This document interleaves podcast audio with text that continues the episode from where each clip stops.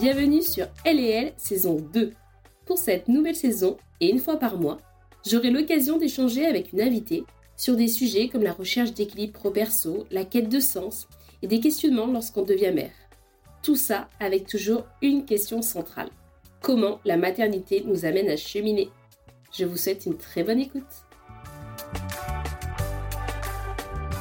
Bonjour Laura Bonjour Marie-Aurore Je suis très contente de te recevoir aujourd'hui. Vraiment, ça me fait très plaisir.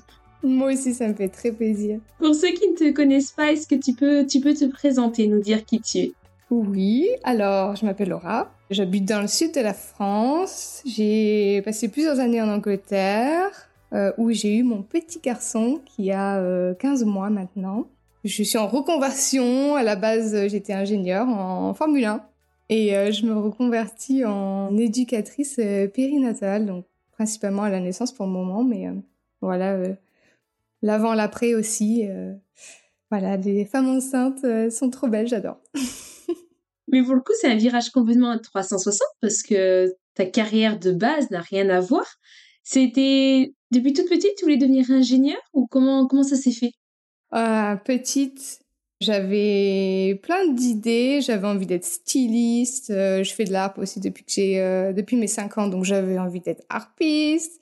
Enfin, tout plein de choses euh, dans la création, euh, l'art. Euh, j'avais envie de dessiner. Enfin, vraiment beaucoup de choses comme ça. Mais j'ai des parents qui sont profs et eux, ils me disaient, euh, oui, harpiste, styliste, il n'y a pas beaucoup de débouchés et je savais pas du tout quoi faire arriver au lycée. Donc ils m'avaient dit, fais un bac S, comme ça au moins tu pourras faire ce que tu veux. Bon, on sait que c'est pas vrai, mais bon, c'est pas grave. Surtout si on s'ennuie et c'est pas ce qu'on a envie de faire. et puis euh, voilà, c'est arrivé qu'ils m'ont dit "Ah bah t'as qu'à faire ingénieur, il y a plein de débouchés, il y a plein de postes et tout." Et puis voilà, je me suis retrouvée là-dedans. C'est vraiment en fait tout toute ma carrière, ça a été euh, ah bah OK, pourquoi pas. Donc je suis allée faire un BTS, ensuite j'ai fait une école d'ingénieur. Ensuite, j'ai fait des, des stages, voilà, en Formule 1. C'est comme ça que j'ai mis le premier pied. Mais encore une fois, bon, bah, oh, bah, tiens, j'ai une opportunité, pourquoi pas. Et puis pareil, euh, opportunité de faire un master en Angleterre, donc un double diplôme avec mon école en France. Oh bah allez, pourquoi pas C'est chouette. Oui, chouette. Franchement, oui. Franchement, chouette. C'était, c'était cool. Et puis après, euh, j'ai eu l'opportunité de partir en Italie pour travailler chez Ferrari. Même si c'est pas, ça me, ça me fait pas vibrer, mais bon, euh, si je dis non, qu'est-ce que les autres vont dire, tu vois? Qu'est-ce que ma famille va dire? Et puis après, je suis retournée en Angleterre et j'ai travaillé. Et puis après, j'ai eu l'opportunité de faire un doctorat avec euh, Mercedes, donc en Formule 1 encore une fois. Quand j'ai commencé à travailler, vraiment, je m'embêtais. Je m'embêtais alors que je faisais des, des, je concevais des pièces pour les voitures de Formule 1. Hein. Les pièces étaient sur la voiture qui passait à la télé et tout, tu vois. Mais ça me, moi, ça me faisait pas vibrer et puis je m'ennuyais. Et là, quand j'ai eu cette opportunité de faire un doctorat, je me suis dit, ah, ça va être mieux, ça va être de la recherche, de la création. Encore une fois, tu vois, créer euh, quelque chose, parce que le doctorat doit être quelque chose de nouveau, qui n'a pas été fait. Et en plus, euh, la meilleure écurie euh, du moment qui sponsorise, bon, bah, je le fais. Et ça a été vraiment comme ça toute ma carrière. Bah, j'ai une opportunité, je la fais. J'ai une opportunité, bah, j'y vais, j'y vais, sans que ça me fasse vibrer, mais j'y vais quand même, quoi. Ensuite, euh, avec certains de notre, euh, bah, de chez Mercedes, on avait ouvert une petite start-up. Et euh, c'est là où je suis tombée enceinte et que je me suis dit, je veux plus faire ça. Je veux plus. Mais t'avais rencontré ton chéri à ce moment-là? Ou ça faisait un moment que vous étiez ensemble? Ouais, ça faisait déjà plusieurs années parce qu'on s'est rencontrés en 2016. Donc c'est quand je suis retournée après Ferrari, quand je suis retournée en Italie que j'ai travaillé, on s'est rencontrés au boulot. Voilà, je l'avais repéré de loin. et euh, ouais, on, a emménagé assez rapidement ensemble et puis on avait acheté une maison à l'époque et puis euh, et puis après lui il est allé travailler chez euh, Aston Martin et moi j'ai fait mon doctorat. Donc lui il était encore là-bas quand je suis tombée enceinte donc et là en fait c'était déjà même avant moi je savais j'ai toujours su que je voulais être enceinte que je voulais avoir des enfants ça je pense que j'aurais été triste de pas être mère ça ça c'est sûr depuis toujours, toujours. même petite, en fait, j'avais toujours un bon feeling avec les bébés. euh, J'adore, je trouve ça. Et les femmes enceintes, je les trouve tellement belles. Mais toujours, j'ai toujours trouvé tellement belles. Je trouvais que c'était le corps le plus beau, mais toutes les femmes, quoi. ça, c'est plus beau que tout, vraiment. Et je savais aussi que hum, ça a mûri vraiment après au fil des années, mais que si j'avais des enfants, je voulais pas que ce soit quelqu'un d'autre qui les éduque, tu vois. Au début, en tout cas, quand ils étaient petits. Et là, quand je tombée enceinte, que j'étais dans cette start-up et que tous les jours, je, j'étais au boulot et puis je me disais, mais qu'est-ce que je fais là? Qu'est-ce que je fais là? Tu vois? Dès la grossesse? Ouais, mais même avant, hein. Même avant, même chez Ferrari en 2015, quand je les voyais tous euh, courir à 7 heures du soir, 8 heures du soir, 9 heures du soir, parce que j'étais des fois encore là, hein. Et je me suis dit, mais non, mais qu'est-ce que je fais là? Et c'était pas possible, en fait, que j'ai un enfant et que je fasse encore ces horaires-là. Je dis, je le vois quand mon enfant? Je vais faire un enfant et puis c'est, je le vois pas, c'est quelqu'un d'autre qui l'éduque et en fait, bah, quoi ça sert? Autant que je le fasse pas, tu vois. Ça, c'était vraiment mon opinion à moi, hein, parce que même, je pense que Tyler n'était pas dans cette, euh, cette, cette optique non plus, mais et je sais qu'on peut pas faire autrement hein, parfois. Et moi, je me suis dit, il faut que je trouve une solution pour faire autrement, parce que je peux pas, ça m'aurait brisé le cœur. Et, tu demandais peut-être à tes collègues, eux, comment ils faisaient, s'ils avaient une vie de famille, tu vois, co- comment ils arrivaient à trouver justement cet équilibre pro-perso? En Formule 1, c'est principalement des hommes, déjà. Et les femmes, euh, soit elles sont jeunes, soit elles ont passé. Donc les enfants en bas âge, c'était assez rare, mais il y en avait quand même. Les hommes, tu voyais très bien que c'est pas eux qui s'occupaient de leurs enfants. C'était pas possible avec les heures qu'ils faisaient. Et il y en a qui venaient le week-end. Parce que les courses sont le week-end, donc euh, des fois il y en a qui sont là. Oui, le schéma euh, classique, euh, c'est la femme qui s'occupe. Et en plus, après, moi j'ai fait beaucoup, enfin voilà, pratiquement toute ma carrière en Angleterre. Faut aussi savoir qu'en Angleterre, les crèches par exemple, les nounous, etc., enfin surtout les crèches, c'est une fortune. Donc il y a énormément de couples, souvent la femme, mais bon, ça peut être l'homme, mais très souvent c'est la femme qui va arrêter de travailler parce qu'en fait, la plupart des gens, ils gagnent ce salaire, tu vois. Donc ils arrêtent pour s'occuper euh, de leurs enfants euh, jusqu'à ce qu'ils aillent à l'école. Oui, donc c'est soit tu as un très beau salaire et tu peux te le permettre, soit finalement tu as tout intérêt à rester avec ton enfant parce que finalement, euh, tu- le peu que tu gagnes, si tu le donnes à la crèche, en effet, autant rester avec lui. Ben ouais, c'est ça. Et en plus, tu vois pas ton enfant parce que tu travailles jusqu'à pas d'heure, euh, parce que c'est ça, avoir un salaire. euh, parce que c'est vrai, hein, je veux pas mentir, en, en Formule 1, après, c'est tout est très inégalitaire. Hein, tu arrives au même, euh, c'est le même boulot, t'as la même personne à côté de toi qui fait le même boulot. Si tu t'es pas euh, bien négocié ton salaire au tout début, la différence, ça peut être énorme. Et c'est des, dizaines de milliers de différences à l'année, tu vois. Donc, euh, oui, il y en a qui peut avoir euh, 35 000 à l'année, puis l'autre à côté, il a euh, 60. Mais il fait le même boulot. Et, mais il a réussi à se négocier différemment. Mais aussi pour ça, même ceux qui sont payés euh, 30 000, ils font des horaires euh, pas possibles parce que c'est un peu des boulots euh, passion, tu vois, pour la plupart. Ce qui n'était pas mon cas. Donc voilà, moi, c'était je pouvais pas rester dans, dans cet environnement de, de me dire euh, c'est pas ma passion et en plus euh, je dois faire des heures euh, de fou sinon on me regarde avec un œil euh, je pars à 6 heures et on me dit t'as pris ton après-midi tu vois je sais que c'est un peu comme ça aussi en France mais Tu t'es pas dit à un moment, si je change de secteur d'activité, ça ira mieux? Est-ce que c'est pas finalement euh, cet environnement Formule 1 qui n'est pas adapté pour moi et pas le job en lui-même? Oui c'est vrai que en Formule 1 il y a ces heures là comme ça. Après c'est aussi euh, je pense qu'un boulot d'ingénieur un peu partout ça va être comme ça. Il y a des endroits où ça va être moins d'heures que ça va on va te demander moins de de responsabilités moins de choses quand même. Mais je pense que fondamentalement il y avait quand même ce, cette chose que c'est pas ce que j'ai envie de faire tu vois ça m'anime pas du tout en fait, tous les jours, je viens, je fais le boulot parce que je suis la bonne petite élève, tu vois, j'ai fait mon truc, j'avais fait mon doctorat en plein milieu. Comme j'avais le temps de penser en même temps que je faisais euh, ces études-là, j'avais toujours plein d'idées qui me venaient en tête. Mais dès que été dans ces boulots-là, c'était la roue comme, euh, comme un hamster, quoi. Et en fait, j'avais jamais le temps de penser à rien.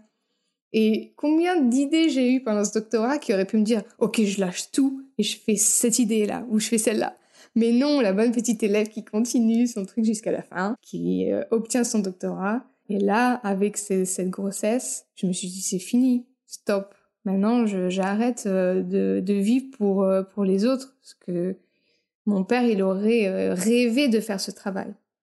Mais moi, j'en rêve pas. Donc pourquoi est-ce que je continue à, à, vivre les rêves de quelqu'un d'autre? T'en avais conscience parce que t'étais jeune quand même. Il y a des personnes qui réalisent ça beaucoup plus tard, tu vois. Toi, t'étais jeune. Ouais, mais je déjà je sais que mon père il est fan depuis toujours. Je l'ai vu à la télé regarder ses, ses courses hein, automobiles. Et puis moi je sais que j'y suis arrivée un peu comme ci comme ça par hasard. Et je sais qu'à chaque fois que j'y étais, je me demandais qu'est-ce que je fais là, pratiquement chaque jour. Des fois tu pars dans l'engrenage, t'as des projets. Après il y avait des projets qui ça me plaît, tu vois. Je veux dire quand je faisais mon doctorat, euh, créer des choses, euh, enfin voilà, tester. Euh, c'était incroyable de, j'avais créé quelque chose. Je devais créer un capteur de pression à fibre optique, ok? Voilà. Donc j'ai créé ça.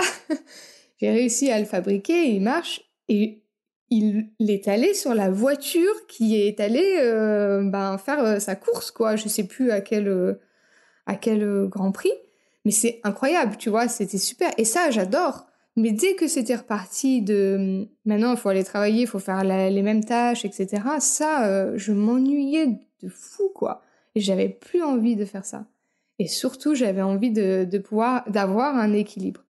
en fait, j'étais un peu partie euh, là-dedans et je me suis dit, mais même si je vais faire un autre travail dans une autre industrie, un, ça va être un peu euh, le même schéma, et deux, c'est où où est-ce que je vais Est-ce qu'il y a quelque chose qui me plairait de créer des choses?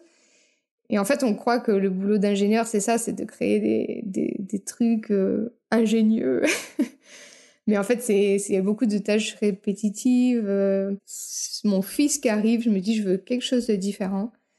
Et j'avais toujours quelque part au fond de moi envie de travailler euh, avec les femmes et les enfants, tu vois, aider les femmes et les enfants, mais depuis très très longtemps. Et, c'est pendant ma grossesse que je me suis dit, en apprenant euh, bah, toutes ces choses de l'accouchement qui en fait je connaissais pas vraiment. Et toutes ces choses-là, le corps humain, ça m'a... J'ai tellement aimé que je me suis dit, mais c'est ça qu'il faut que je fasse. Et que je, comprenne bien, tu dis depuis toute petite, euh, voilà, la maternité, ça t'attirait, tu trouvais ça très joli, les femmes enceintes. Tu avais, toi, quand tu étais petite, des frères et sœurs ou euh, euh, des enfants autour de toi?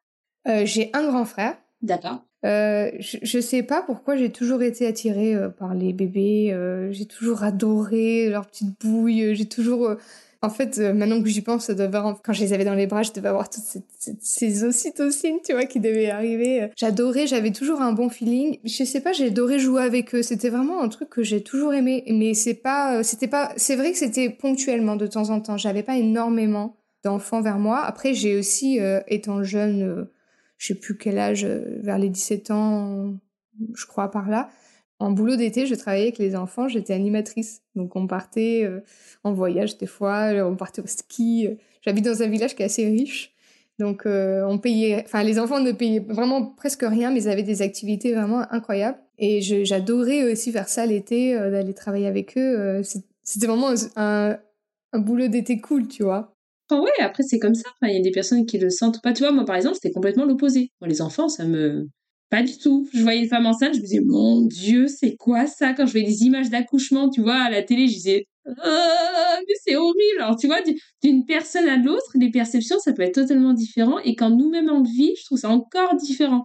Le souhait d'avoir un enfant est venu rapidement? T'es tombée enceinte facilement? Comment ça s'est goupillé? Moi, j'ai toujours voulu avoir des enfants, ça c'est sûr.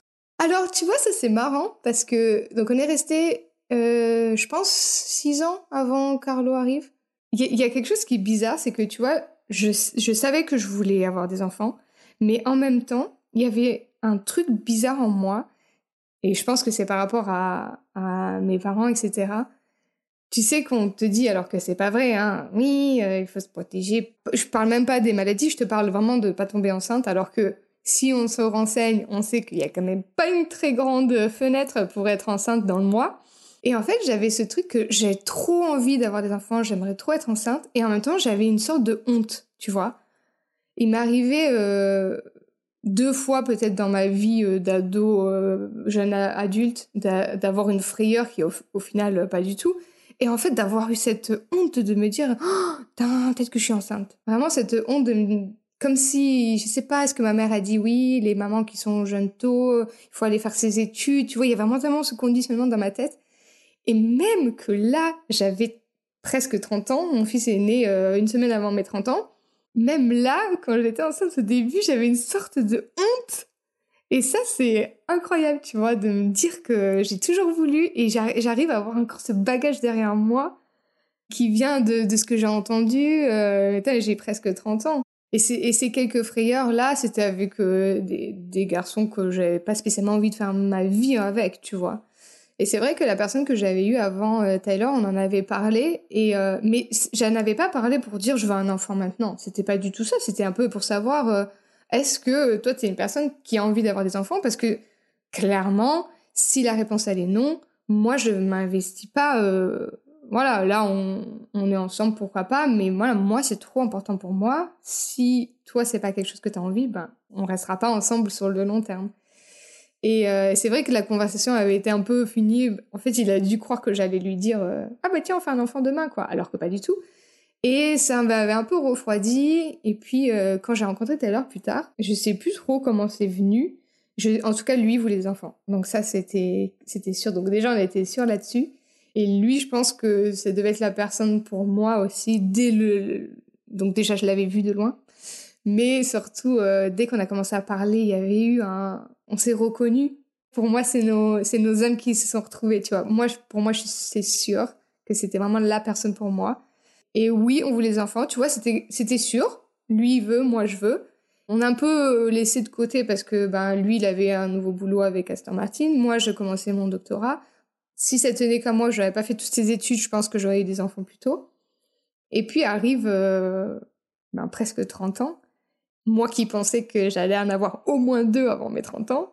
Il y avait aussi des trucs, je voulais pas un enfant, euh, enfin voilà, je pars des fois un peu loin, mais tu vois, par rapport à l'astrologie, je voulais pas tel signe, tel signe. Et donc j'avais dit à Taylor, bon, bah, on commence en juin à essayer, je sais que ça peut prendre du temps.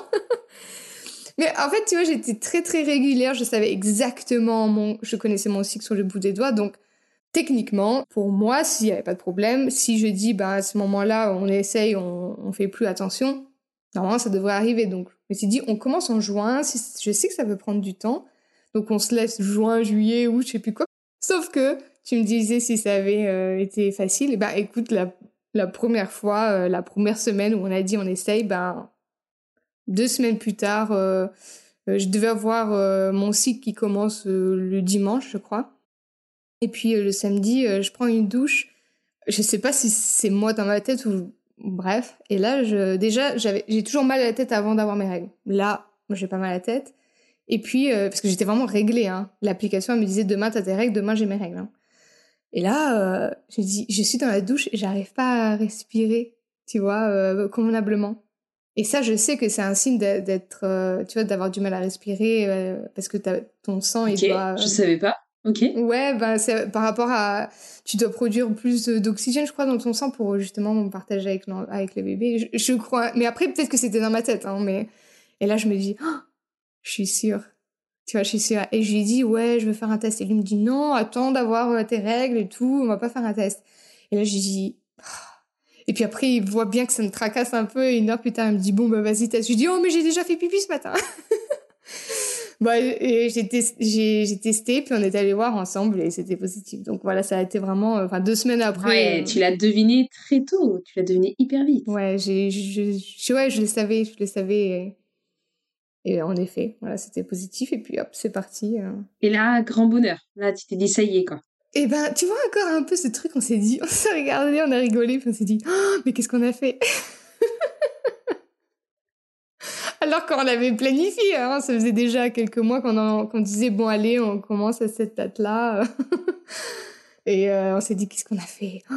Et puis, euh, mais, mais contente quand même. Et après, c'est, je trouve que c'est, on a du mal euh, à réaliser les trois premiers mois, tu sais, on veut le dire à personne au cas où toi, euh, t'as as des symptômes, mais en même temps pas énormes, ça se voit pas, tu sens rien, tu vois. Ça a été l'émotion quand on a fait la première échographie, je pense. C'est là où, euh, quand on a vu euh, ce petit truc bouger là, on était trop contents. Tu t'en souviens, ouais. Ouais, ouais. En plus, on avait le masque, on se voyait sourire derrière. on se voyait. C'était euh, ouais, c'était une un moment assez fort, ouais.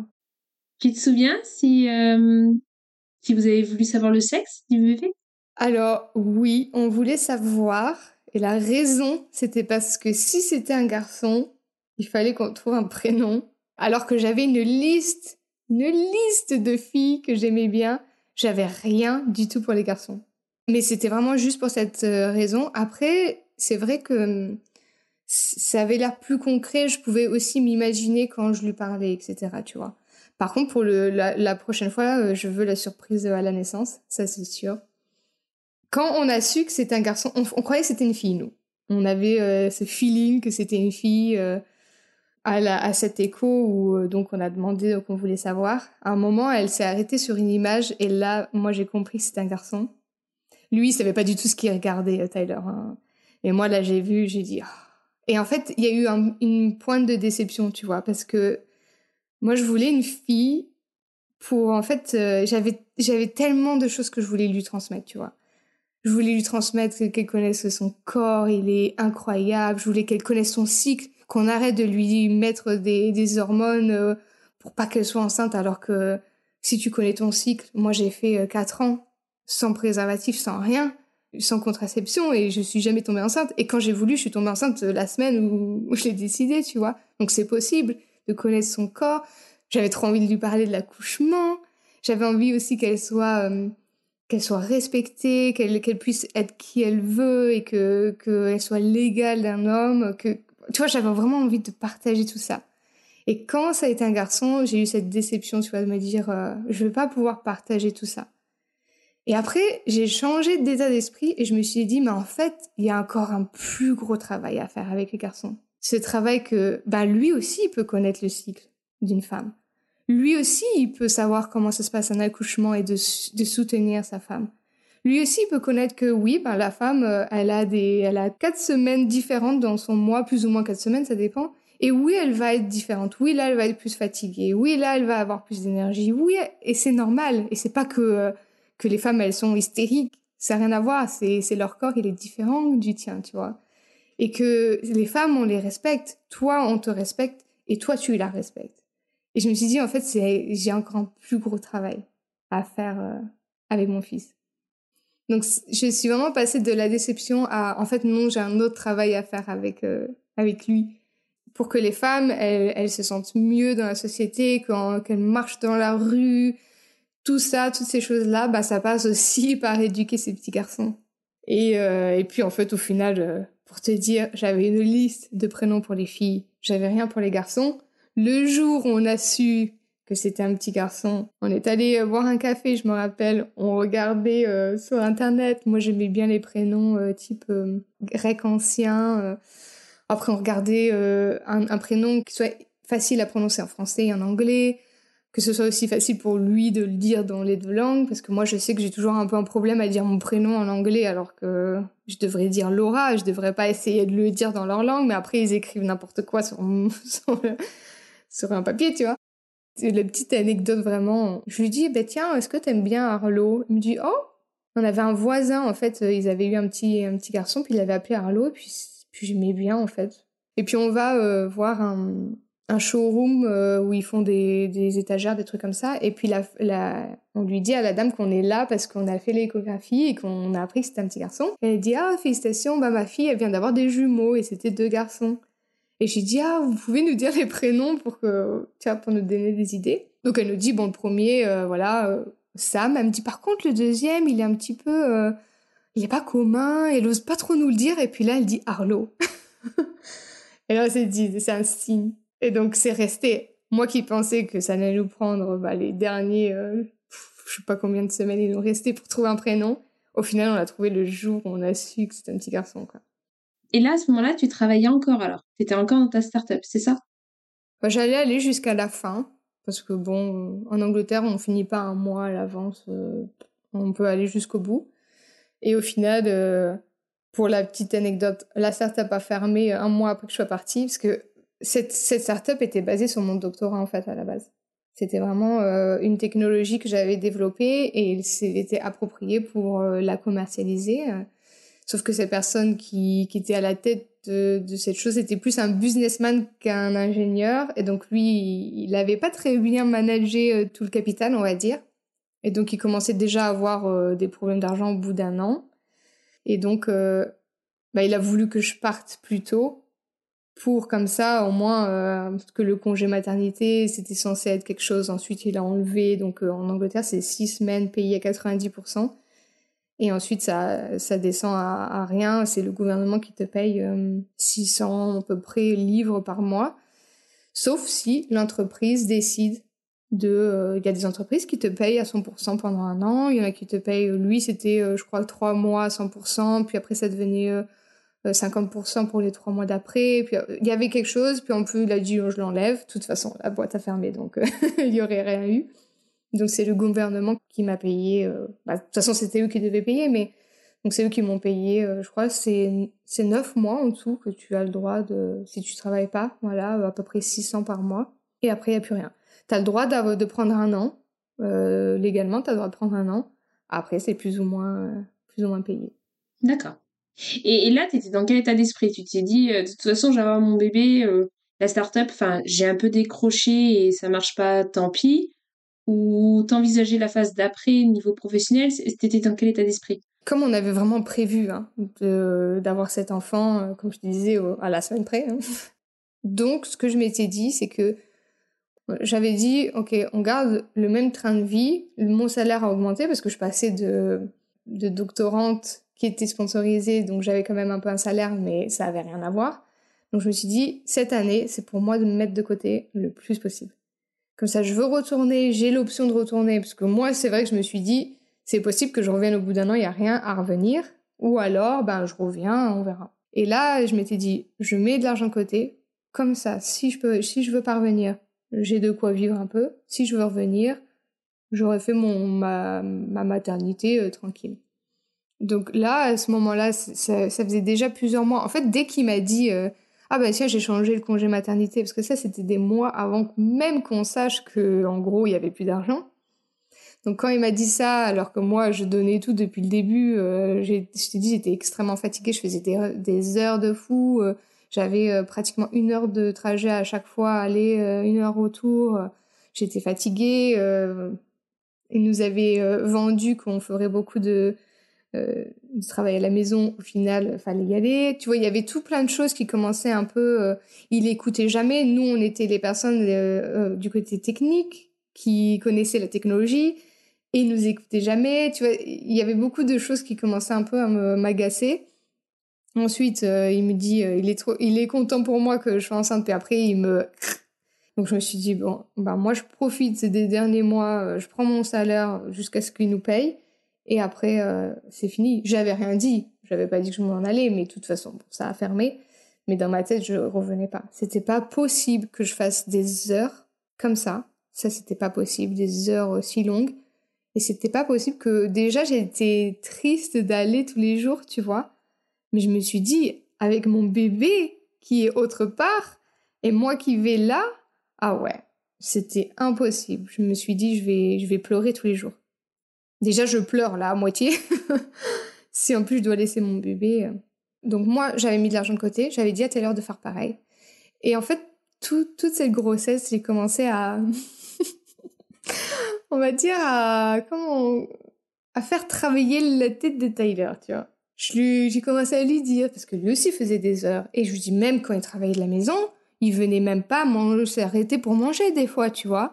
Et, et de plus en plus, j'ai peut-être trop choquée. Je sais qu'on est, voilà, on n'est pas encore là pour tout le monde et puis que peut-être que les gens vont se dire mais qu'est-ce qu'elle raconte? Mais en fait, de plus en plus, je me disais j'en ai marre d'aller me tuer chaque jour. Un truc que j'aime plus ou moins. Taylor aimait son travail, donc déjà ça. Pour que quelqu'un d'autre s'enrichisse en fait et qu'en plus il euh, n'y a jamais euh, ben de reconnaissance, il n'y a jamais de flexibilité toi, tu dois être flexible, tu dois aller travailler jusqu'à pas d'heure parce qu'il faut finir telle ou telle chose que tu nous as rajouté à la dernière minute. Mais par contre, moi, quand j'ai quelque chose, il n'y a pas de flexibilité. Donc, c'est, c'est jamais donnant-donnant. Donc, tout ça, je me dis, j'en ai marre, en fait, d'être, euh, j'ai envie de dire, entre guillemets, leur esclave, tu vois, de faire ce que eux, ils veulent, quand ils veulent. et puis d'avoir jamais rien en retour à part un salaire. Ben oui, mais en même temps, je vais pas venir travailler gratuitement pour toi non plus, quoi. et en fait, j'ai commencé à mettre dans sa tête, tu dis, mais tu vois les heures que tu fais là, euh, en fait, t'as un enfant, tu vas jamais le voir. Je dis, la première année, t'as pas idée de comment ça change chaque semaine. Je dis, même là, que il a passé les un an, chaque semaine, c'est un petit garçon différent. Et je lui dis, euh, un boulot, tu retrouveras toujours. Tu retrouveras toujours. Je lui dis, par contre, la première année de ton enfant, tu la reverras jamais. Et je lui ai vraiment dit ça longtemps, longtemps. Euh, ça a été toute la grossesse, parce que moi, déjà, dans ma tête, c'était sûr. Au moins une année. Mais lui, il n'était pas encore là.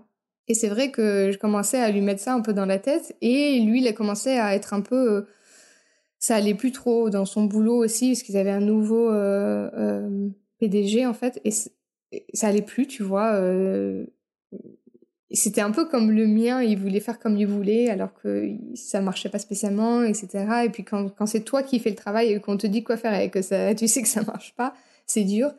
Et il commençait un peu à se rebeller, entre guillemets. Il est vraiment passé de l'anglais, qui est très, euh, tu vois, qui fait ce qu'on lui dit, etc., euh, poli, etc., à mais en fait, euh, non, quoi. Tu vois, il a eu ce cheminement un petit peu. Il n'est pas encore autant que moi, mais il a eu ce cheminement. Et puis, en fait, il pouvait plus, il avait plus envie. Et quand mon fils est arrivé, il avait demandé est-ce que je peux avoir une année sabbatique? Ils ont dit non. Est-ce que je peux prendre mes vacances? Non. Donc, il s'est retrouvé qu'en Angleterre, c'est deux semaines. Donc, voilà. Et puis, je crois qu'il lui laissait quand même les deux semaines. Bah, il a dit bah, je m'en vais. Et il a démissionné. Donc, on pourra prendre le temps de développer ce, nouveau business que lui euh, aimait aussi, en fait, ce projet. Et comme il est graphiste, bah, lui, il peut faire toute, toute la partie graphique. Donc, c'était un vraiment projet à faire ensemble. Mais ça, ça nous a pris. Euh, donc, mon fils est né en février, puis on a vraiment commencé plus ou moins en, en janvier de l'année d'après, parce qu'avec un enfant, on a déménagé, on a ramené toute notre maison en France. Et alors, tu t'es formée pendant la grossesse? Comment tu as fait et comment ça s'est passé après l'accouchement? Quand j'étais enceinte, je finissais mon doctorat, je finissais ma thèse, j'étais employée dans cette start-up. Et en plus, je me suis formée donc à l'hypnobirthing, euh, l'hypnonaissance. donc, euh, je suis allée faire cette formation. J'étais enceinte de 35 semaines. Parce qu'en fait, c'est, j'ai découvert, euh, j'avais découvert un petit peu euh, avant par des amis ce concept. Et ensuite, moi, j'ai lu un livre, j'ai donné à Taylor à lire. Donc, lui aussi, il a été waouh, le corps humain, la femme. Enfin, il a été vachement inspiré. Et je me suis dit, mais voilà, c'est ça qu'il faut que je fasse. Et en même temps, je me suis dit, je me sens pas légitime si je me suis pas formée. Et en plus, à cette époque-là, bon, j'étais enceinte, mais j'avais pas accouché encore. Donc, tu vois, j'avais encore un peu ce problème de légitimité. Euh, quel genre d'accouchement moi je vais avoir Est-ce que je peux en parler Tu vois. Donc, je m'étais quand même formée euh, à Londres. Donc, euh, en janvier, donc euh, un mois avant la naissance de mon fils. Et donc, mon accouchement ne s'est pas passé comme j'avais voulu, parce que moi, je voulais accoucher à la maison, je voulais qu'on soit nous, que la sage-femme vienne, etc. Au final, en Angleterre, il faut deux sages-femmes pour euh, la femme et pour le bébé. Il y en avait qu'une qui vient. Enfin, tous des trucs euh, qui nous ont un peu agacés sur le coup. Donc, elle nous a fait transférer. Mais au final, à l'hôpital, ça s'est très bien passé parce que, justement, on a été préparés. Parce que Tyler, il connaissait vraiment son rôle. Grâce à lui, euh, j'ai évité des instruments, des choses comme ça. Et c'est vraiment parce qu'on s'était préparé. Il connaissait son rôle, moi je connaissais euh, toutes ces choses-là euh, sur l'accouchement, sur, sur, comment ça se passe. Alors pour comprendre, c'est t'entends quoi quand tu dis il connaissait son rôle C'était c'était quoi l'idée? Tu, tu voulais quoi comme accouchement? Enfin, À la maison, si on était resté à la maison, son rôle quelque part il n'était pas énorme. C'était peut-être juste de me de m'aider à respirer pour les contractions, entre les contractions, de me donner à boire, de me, vraiment de m'assister dans ce sens-là mais il était vraiment prêt parce qu'on savait très bien que tout peut arriver et que c'est possible qu'on aille à la maternité. Donc euh, dans le projet naissance par exemple, on avait vraiment dit euh, euh, qu'est-ce qu'on voulait comme accouchement. Si jamais ben il y avait des complications, qu'est-ce qu'on voulait dans ces cas-là? Et lui, il savait très bien ce que je voulais et de toute façon, je l'avais tellement bourré la tête tout le long. je lui avais même dit que si les sages-femmes elles venaient pas, parce qu'en Angleterre c'est un peu qui sait qui est de garde, si elle venait pas, j'ai dit c'est pas grave, on reste, on accouche seul. Mais après sur le coup, quand elle voulait pas venir, qu'au final elle est venue quand même, voilà, j'avais j'avais plus cette force en moi. J'avais eu plein j'avais plein de doutes qui revenaient et je voulais qu'il y ait quelqu'un, tu vois, pour un premier. Pour un deuxième, ce serait différent. Euh, je suis vraiment en train de cheminer autre part. Mais là, voilà, j'avais envie d'avoir quelqu'un.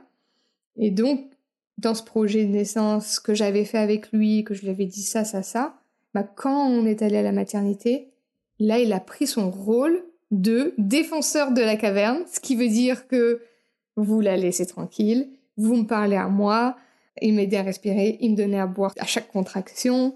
Quand elle vient et qu'elle dit oui, si, ça, ça, lui lui dit est-ce que c'est urgent? Non. Est-ce qu'il y a urgence? Non, c'est pour la maman, pour pas qu'elle se fatigue, c'est pas juste. Il m'a dit toi ça va? Oui, ça va. Ben non, on attend. Et grâce à lui, on a gagné ce temps-là parce qu'un accouchement ça dure euh, comme ça dure. Hein. Il n'y a pas de, de durée. Et j'ai réussi grâce à lui à je suis passée dans la phase de désespérance. Je lui ai dit, bah en fait, si, je veux qu'elle m'aide, je veux qu'elle vienne avec ses spatules, qu'elle tourne la tête de mon bébé. Ouais, pitié. Et ça a duré vraiment euh, une split seconde, tu vois. Et puis, euh, le temps qu'il prépare la pièce, etc. En fait, je me suis mise sur le côté, j'ai complètement lâché prise, je poussais plus du tout. Et là, euh, mon fils est sorti, tu vois. Mais quand je lui ai dit que je voulais qu'il m'aide, c'est là où il a été ému. En fait, je l'ai regardé et il pleurait parce qu'en fait, il savait que c'était pas ce que je voulais. Il savait que je voulais pas un accouchement comme ça. Et lui, il avait, il voulait pas qu'on me charcute et tout, tu vois.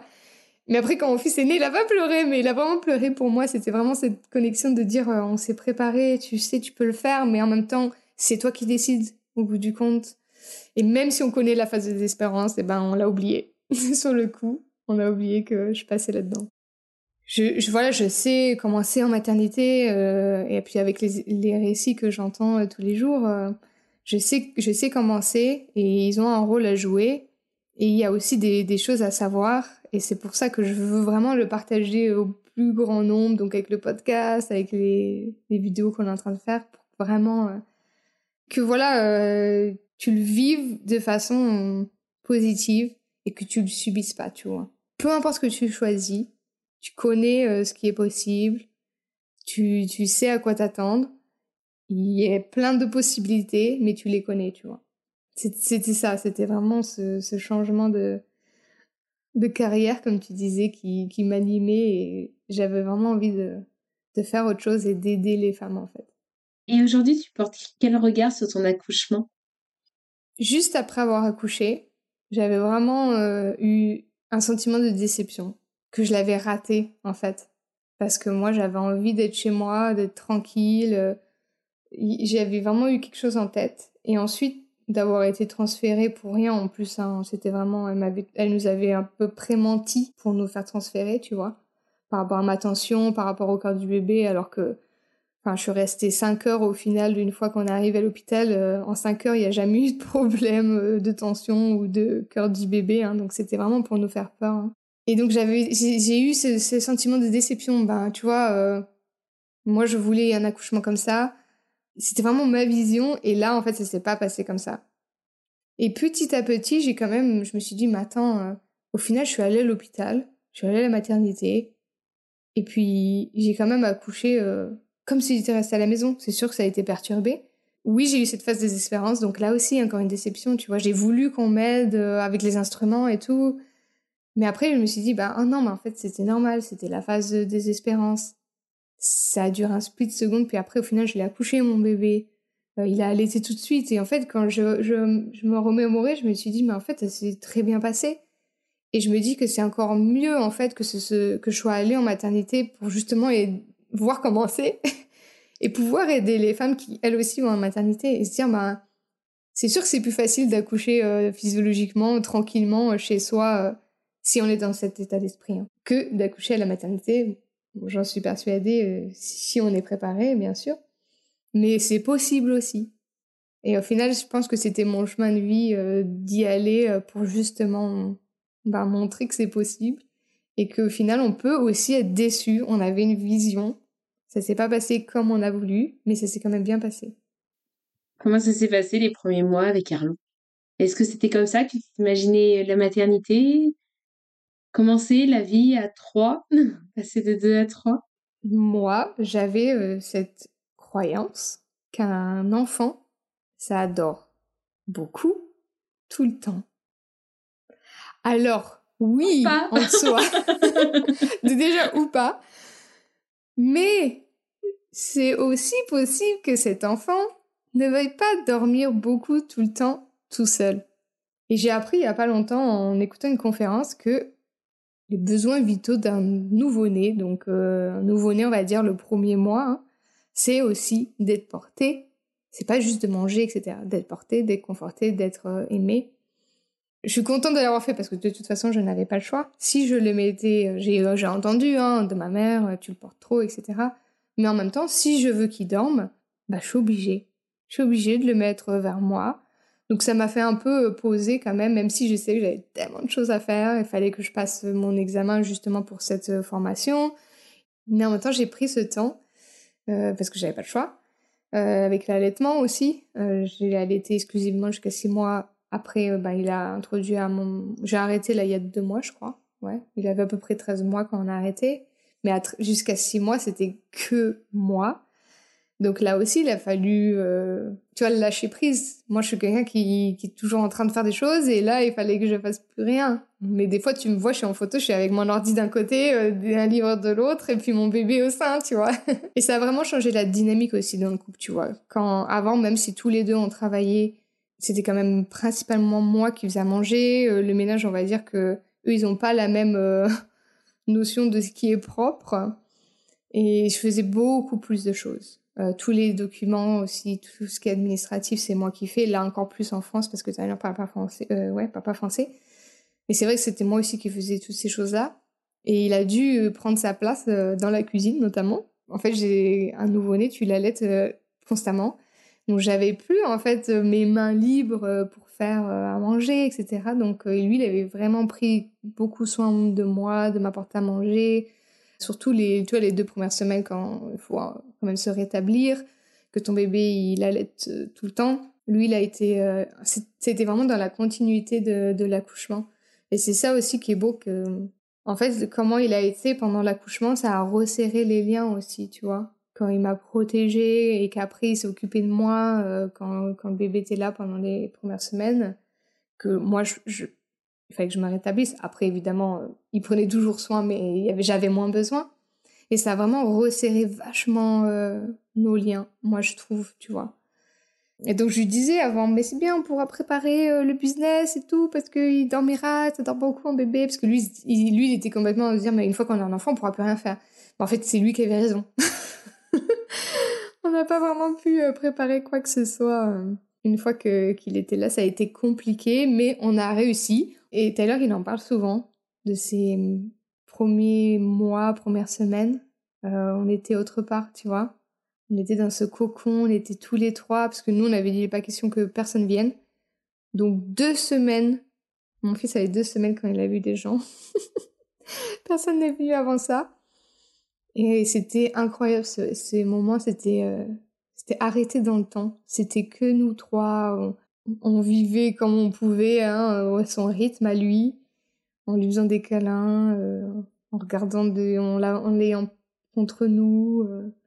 C'était un moment hors du temps qu'on s'en souvient des fois. Parce que je lui disais la dernière fois, c'est quoi que t'as préféré euh, Quelle période? Et cette période maintenant, elle est cool parce qu'il il interagit beaucoup plus avec nous. On, on a un peu la nostalgie de ces, ces premiers moments qui étaient ouais, trop beaux. Je trouve ça beau en plus vous étiez vraiment tous les trois parce que très souvent c'est les mamans qui se retrouvent euh, toutes seules au bout de 15 jours alors que là vous avez vraiment pu prendre le temps tous les trois avec Carlo je trouve ça c'est beau quoi. Vous avez vécu la même chose connu la même chose partagé la même chose vous partagez la même réalité. Là où je j'ai l'impression et encore Romain était quand même euh, Enfin, franchement, j'ai pas à me plaindre. Romain, il a été hyper présent, hyper impliqué et tout. Mais tu sais, des fois, j'avais la sensation euh, qui vivait pas tout à fait la même chose. Tu sais, il rentre le soir, t'explique, mais lui, il te dit, ouais, ok, mais toi, t'es là. Non, mais vraiment, c'était, c'était comme ci ou c'était comme ça. Mais forcément, t'étais pas là, donc tu, tu, tu peux pas le, le, vivre. Et j'ai des copains qui ont repris le boulot au bout, de, au bout de 15 jours et qui disaient, oui, les 15 premiers jours, c'était une bulle, c'était un truc hors du temps, comme tu dis. Et quand tu reviens à la réalité, tu reviens vraiment à la réalité et les gens sont comme avant, tout est comme avant, mais toi, t'es pas pareil. Mais pourtant, il faut que tu reprennes le train parce que le train, il continue d'avancer et toi, il faut que tu sautes dans le train et que tu suives le mouvement. Et c'est hyper inconfortable. Tu vois, j'ai un copain, il, m'a dit, moi, j'en ai souffert. J'en ai souffert parce que je me sentais ni là au boulot, mais à la maison, j'étais pas là non plus. Donc, euh, cet entre-deux hyper inconfortable, finalement, tu te dis, mais je, fais quoi là? Je, fais quoi? À quoi ça sert? Et je peux comprendre que ce soit frustrant, que ce soit hyper frustrant. Mais moi, je, sais, sais pas comment c'est venu que j'en avais conscience avant, tu vois, qu'il arrive, euh, notre fils. Tu vois, je te disais, j'adorais les enfants, j'adorais jouer avec eux, etc. Après, un nouveau-né, ça n'a rien à voir avec un enfant. Hein. Mais je me suis dit, si moi, je passe mes journées complètes avec lui, que toi, tu rentres, il est 6h, 7h, 8h, j'en sais rien, que t'arrives, tu vois même pas ton fils, que t'es énervé ta journée, que moi je suis énervée parce que j'ai dû m'occuper d'un... En fait, je, je n'avais vraiment... Après, je comprends qu'on on fait comme on peut. Hein. Je, bien sûr, bien sûr, bien sûr. Je, je, comprends totalement qu'il faut aller travailler. Nous, euh, on avait eu la chance qu'on avait mis de l'argent de côté, etc. Mais je me suis dit, c'est, je veux pas de cette vie-là, tu vois. Je veux pas que ça veut dire quoi ça? Enfin, moi j'ai fait des études, je suis allée jusqu'au doctorat et tout d'un coup, même que je change de carrière, si j'avais pas changé, voilà, j'ai tout d'un coup, ben moi je, casse tout ça, toi tu continues ta vie, alors que ta vie elle n'est pas la même. J'avais pas du tout envie de cette dynamique euh, dans notre famille, tu vois. Et, lui, il m'en, enfin, il m'en remercie pas parce que je pense il oublie peut-être qu'il a eu toute cette réflexion que je lui ai un peu mis comme ça dans la tête. Mais il est, il est tellement heureux d'avoir pu passer euh, la, première année jusqu'à maintenant encore avec notre fils, de l'avoir vu euh, changer tous les jours. Je pense des fois s'il se dit mais oh, si j'étais euh, retournée au travail, euh, que j'avais... En fait, tu, tu, vois pas ton enfant à part le week-end. Et le week-end, ben moi aussi je suis là. Donc c'est pas s'occuper d'un enfant tout seul. Ça a rien à voir avec une femme qui s'occupe de son enfant toute seule la journée. C'est pas pareil. Là, on est là tous les deux. Ben non. Toi, tu veux faire un truc, c'est lui qui l'a. Toi, tu pètes un cap parce qu'il n'arrête pas de pleurer. Bah, c'est l'autre qui le prend. Et nous, on a eu beaucoup de moments comme ça où à un moment, j'en veux plus, c'est à toi, tu vois. Il y a une fois où il est parti, euh, je pense qu'Arlo, il avait juste avant un an, je sais plus, il est parti euh, une semaine, mais j'en ai pleuré. Parce que j'avais tellement l'habitude que qu'on soit ensemble, que quand, il y en a un qui en peut plus, ben l'autre il prend le relais, qu'on fasse les choses ensemble. Et je me dis, au bout du compte, comme tu disais, tu vois, il y a des, des hommes, ils en souffrent. Il y en a peut-être que ça leur convient, ils ont des enfants, mais ils n'ont pas spécialement envie de s'en occuper. Et il y en a, ils ont envie.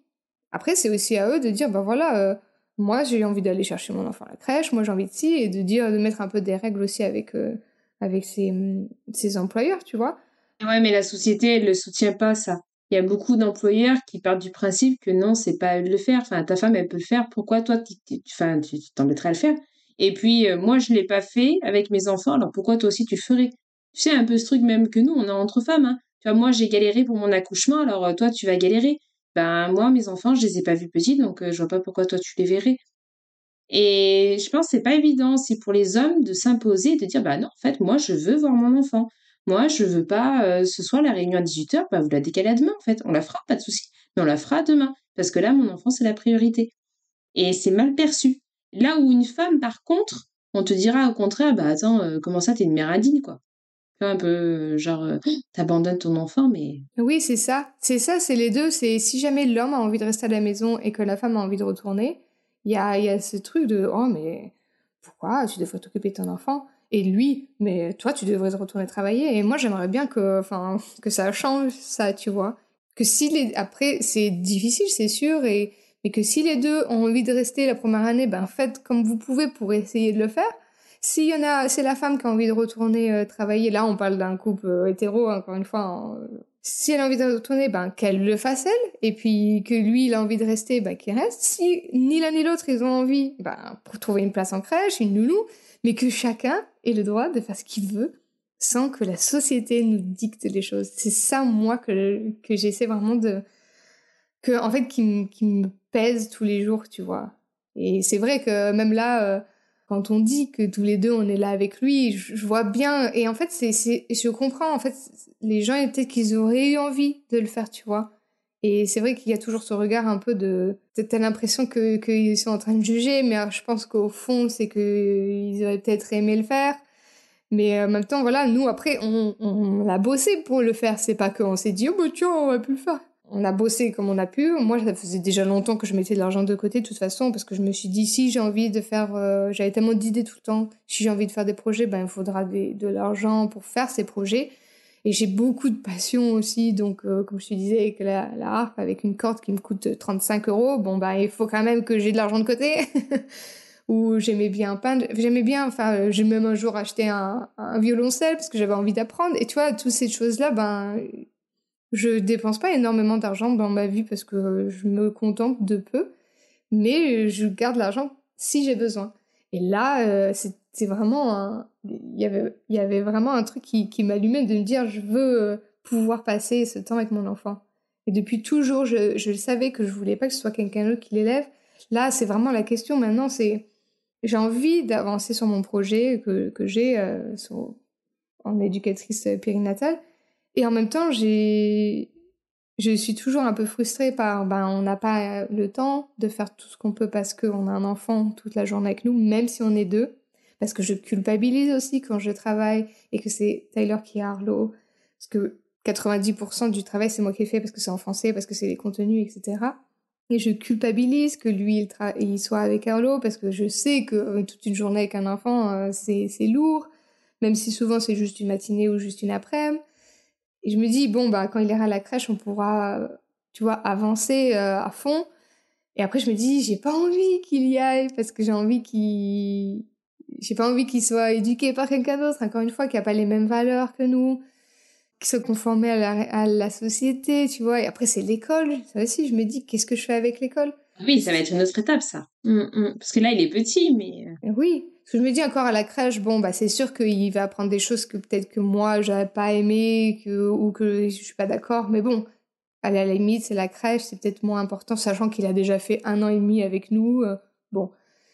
Mais après, l'école, où là, on t'apprend à être le bon petit soldat assis euh, sur ta chaise, ça, alors que moi, j'étais vraiment la bonne élève qui restait et qui faisait tout ce qu'on lui disait, tu vois bah j'ai pas envie de ça pour lui, tu vois.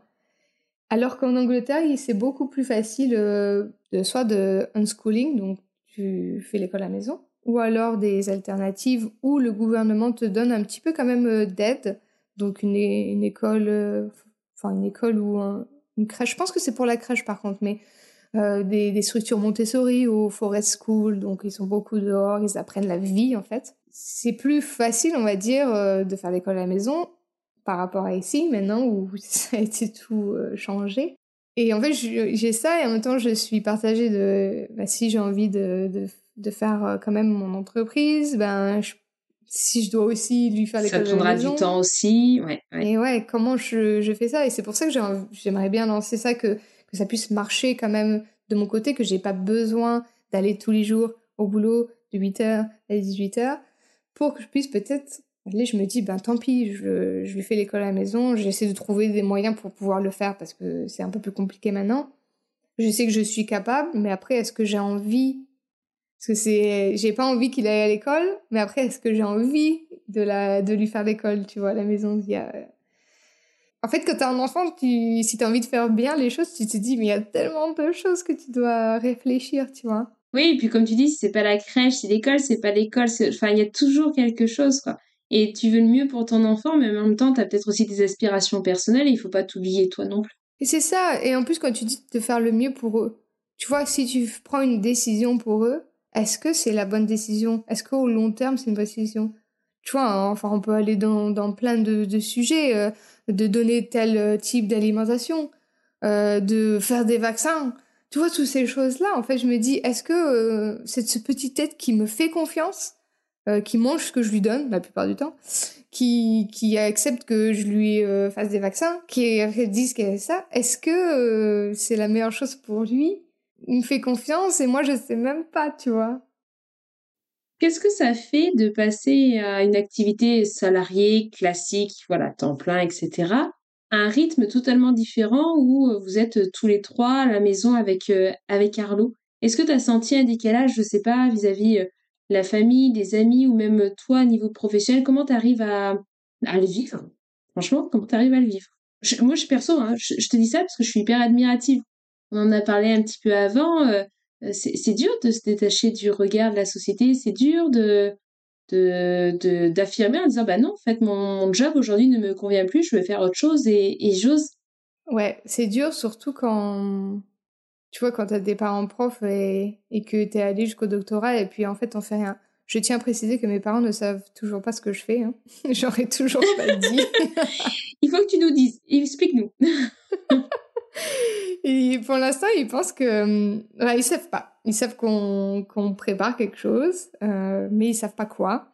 Et j'ai pas hâte, en fait, de leur dire justement de dans quoi je me reconvertis tu vois. Je pense qu'ils vont pas comprendre ils vont pas euh, l'entendre. Pour eux ils vont dire mais attends tu euh, t'as fait un doctorat tu avais un boulot dans une écurie de Formule 1 et là tu fais quoi? Tu aides des femmes à avoir un accouchement plus positif?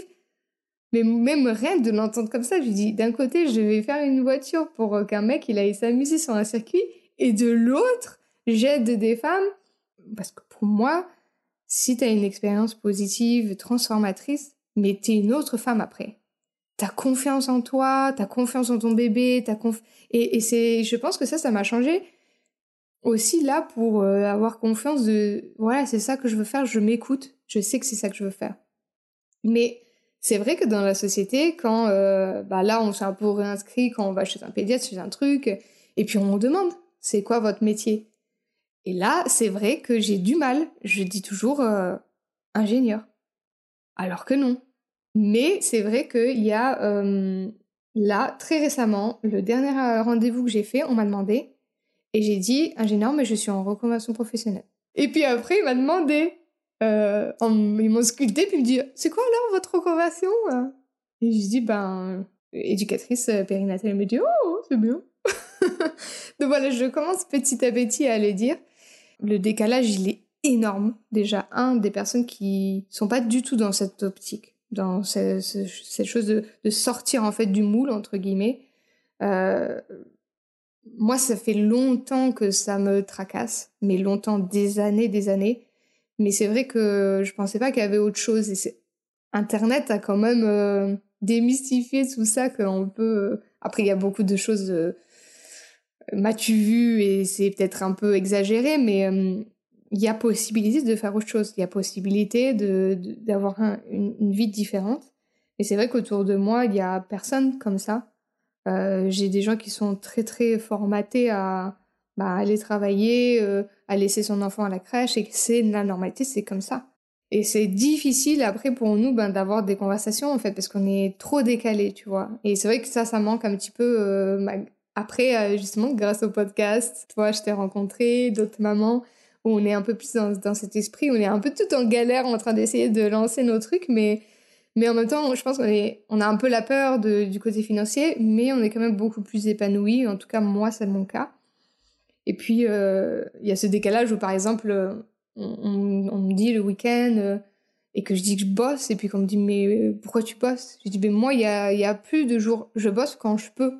Donc là, si mon fils, il, il joue tout seul pendant cinq minutes, bah je bosse, voilà. Euh, si j'ai pas pu bosser dans la semaine parce que bah, j'ai dû aller en rendez-vous, j'ai dû si, bah je bosse le dimanche, je m'en fous en fait. Moi le week-end, de toute façon, avec mon fils, on sort plus. c'est vrai qu'on fait beaucoup moins de choses euh, qu'avant, mais ça nous va. Et, et, et, ça me va comme ça, tu vois. Moi, c'est pas grave que bah, le dimanche soir, je suis derrière mon ordi, je travaille. Ça me va. Ça me va parce que dans la semaine, quand il y a eu moins de monde, dans les magasins pour aller faire les courses, bah, j'ai pu aller faire ces choses-là. J'ai pu m'organiser quand il n'y a pas les gens qui y sont. Et ça, je trouve ça, euh, ça c'est aussi un, truc que, j'aime beaucoup. C'est ça, c'est de, pouvoir aller faire les choses quand les gens ils sont au travail en fait, et de pouvoir euh, profiter d'avoir moins de monde, euh, d'avoir des, des, fois des tarifs qui sont plus bas. et voilà, c'est ça. Si ça veut dire que ben, samedi, dimanche, j'ai laissé mon fils avec mes parents et que je bosse, bah c'est comme ça. Et moi, ça me va très bien. Mais c'est vrai que euh, c'est c'est pas euh, ce qu'on attend de la société et c'est vrai que des fois ça dérange un peu, soit parce que ben on comprend pas, soit parce que c'est peut-être on aimerait mais on sait pas comment faire. Et c'est vrai qu'on on est privilégié dans le sens où on a on a pu avoir cette maison sans loyer. Mais après, tu peux aussi trouver des endroits. On travaille en ligne, tu vois. Donc tu peux aussi trouver des endroits en France où c'est pas très cher et d'arriver quand même à s'en sortir euh, rapidement. Voilà, c'est de revoir aussi ses, priorités. Nous, voilà, comme je te disais, on dépense pas beaucoup. Tout ce qu'on dépense, c'est les, les factures et, la nourriture, et puis c'est tout. Mais c'est pas grave, pour le moment, ça, ça nous convient, et au, final, avoir un enfant en bas âge, ben, ça, ça cale bien, parce que on, on a très très peu dépensé d'argent pour lui, soit parce que les fringues, etc. nous étaient offerts. Ma mère, elle adore, à chaque fois qu'elle trouve quelque chose, elle achète. Très bien. Ou alors, moi, j'ai fait que du seconde main. Des fois, il y a des trocs euh, dans le village et puis on lui a trouvé plein de jouets comme ça. Euh. On a vraiment très très peu dépensé pour, euh, pour lui. Donc, c'est possible aussi d'avoir des enfants et de pas dépenser énormément d'argent. Et alors aujourd'hui, c'est quoi ton métier? Explique-nous, qu'est-ce que, qu'est-ce que tu fais, qu'est-ce que tu veux faire? Alors, ce que, ce que je veux faire, c'est, je veux que toutes les femmes de France, du monde, tous ceux qui comprennent le français, euh, puissent vivre une expérience positive de l'accouchement, peu importe qu'elles décident. Qu'elles aient en maternité, qu'elles accouchent toutes seules chez elles, qu'elles aient une césarienne, peu importe, je veux qu'elles aient une expérience positive. Donc ça, ça passe pour moi, ça passe par l'éducation, de comprendre euh, ton corps, comment il fonctionne, de comprendre euh, les muscles, les hormones, de comprendre les protocoles qui sont à, l'hôpital, de si on les connaît pas, ben, d'en discuter avec euh, l'équipe, donc avoir des pistes de réflexion, de comprendre que l'accouchement, c'est en soi, c'est pas un acte médical dans la plupart des, grossesses. Normalement, la plupart des grossesses, ça devrait très très bien se passer. Mais c'est vrai que quand on met un pied à l'hôpital, euh, ben, il y a un peu des règles à suivre. Et si on les connaît, ben, on peut quand même dévier pour avoir une, euh, une expérience positive. Donc, c'est, je, pense que la cible, c'est, c'est des, plutôt des femmes qui veulent aller à la maternité parce que celles qui veulent accoucher chez elles, normalement, elles ont déjà fait ce travail et puis il y a moins besoin de, de, se préparer pour les protocoles, tu vois, pour euh, se préparer pour ces interventions médicales. J'espère que, ça va arriver, on est, on est plusieurs à faire ça, que ça va arriver, que ça va changer euh, la société en fait. Parce que je vois, moi, euh, d'avoir une expérience positive, je vois les mamans qui me parlent de leur accouchement, surtout si elles ont eu un premier qui était compliqué, c'est ça te transforme. T'es plus la même personne. Et, ça, moi, je, souhaite que toutes les femmes puissent le vivre. Donc, j'ai vraiment envie de les accompagner, voilà, dans ce sens, dans l'éducation, en fait. De les accompagner, d'accompagner aussi l'accompagnant qui sera là. Que ce soit le conjoint, conjointe, ami, j'en sais rien. Ça joue hein, sur le postpartum, ça joue sur plein de choses. 100%. Ça, le... Oui, après, voilà, même une, une expérience positive de l'accouchement juste pour la femme, le postpartum, l'allaitement, si on a envie d'allaiter, tout ça, ça joue énormément. L'attachement avec son bébé, la confiance euh, de s'en occuper, tout ça, c'est énorme. Et je veux dire, c'est déjà tellement compliqué le postpartum. Si en plus on a un départ un peu compliqué, c'est, c'est, c'est la fin, quoi.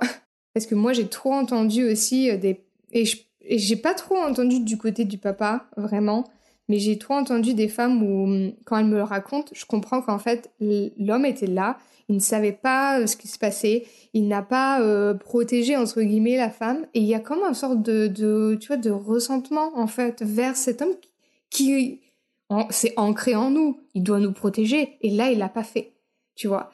Et, lui, je pense, là je mets vraiment des hypothèses que lui aussi c'est ça a dû lui mettre un coup de bah en fait j'ai pas su protéger ma femme, je savais pas quoi faire, je savais pas comment l'aider, je l'ai laissé, ces choses lui arrivaient et je pense que ça affecte aussi lui après comment il va avoir euh, une relation avec son enfant, avec sa femme qui est peut-être dans un bah dans ce postpartum peut-être qu'il la comprend pas.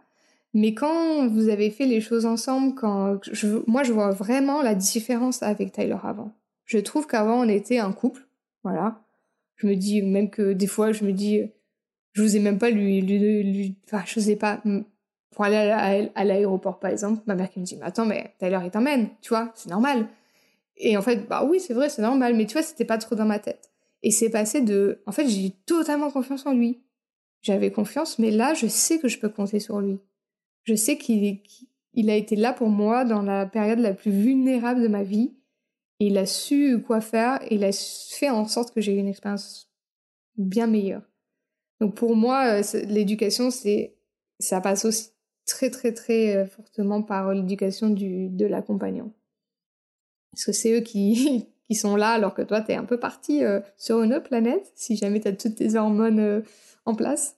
Donc c'est à eux en fait de faire le, le travail de de communication et de soutien, voilà, de soutien, d'accepter que entre guillemets t'es au service de cette femme qui est en train de vivre une expérience transformatrice, difficile. Euh, bah, tu es là pour la soutenir. Vous avez fait cet enfant ensemble, bah, vous l'accouchez entre guillemets ensemble et vous vous en occupez de lui ensemble après. Comme vous pouvez évidemment. Hein. Et je comprends très bien qu'il faut euh, qu'il y a le côté financier, c'est la base de tout. Hein. Mais hum, voilà, s'il y a au moins une journée où, où ils doivent être là et soudés, c'est vraiment celle-là, quoi. Donc c'est ça que, que j'aimerais faire. Tu voudrais faire passer un message aux mamans, futurs parents peut-être? C'est pas toujours euh, comme euh, on le pense avant, mais si j'ai un seul truc à vous dire, c'est de vous faire confiance. Donc déjà se préparer pour l'accouchement, ça ce serait le, truc numéro un. Et si justement ça s'est bien passé, en fait, on a cette sorte de connexion euh, avec son enfant. On sait, même l'homme, hein, euh, le papa, on sait en fait euh, leurs besoins instinctivement.